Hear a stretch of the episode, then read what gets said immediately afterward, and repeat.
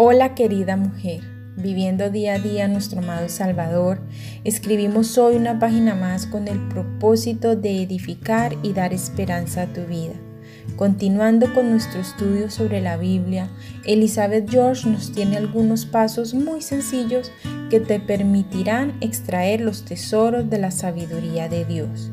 El cuarto paso es memoriza la Biblia. Amiga, la palabra memorizar significa fijar en la mente para acordarse de ello después.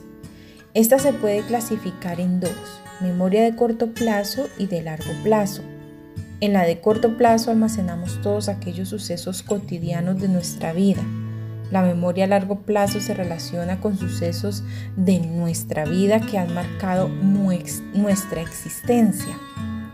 A diferencia de la memoria de los animales que actúa sobre la base de sus necesidades presentes, la memoria del hombre posee la capacidad de contemplar el pasado y planificar el futuro.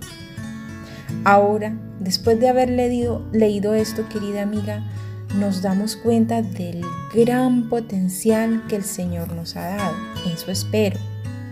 Es por lo que Él insiste tanto en que guardemos y retengamos su palabra fielmente.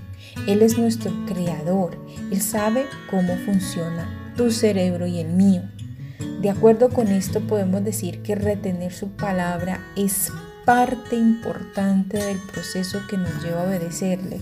Y no solamente obedecerle, sino en el proceso de transformación. Aunque Dios nos ama, el éxito, las bendiciones y demás beneficios que el Señor nos promete depende de la obediencia a Él, querida amiga. Así que en pro de ella, en pro de Dios, satura tu mente y tu memoria con la palabra del Señor. Verás cómo vivir y planear tu futuro se vuelve una aventura que se basa en hacer y amar la voluntad del Padre. Lo demás, déjalo en manos de tu Señor y Redentor Jesucristo. Con amor, Tania M. Olson. Nos veremos en una próxima oportunidad con una reflexión más aquí en Diario de una Mujer Cristiana. Bendiciones mil.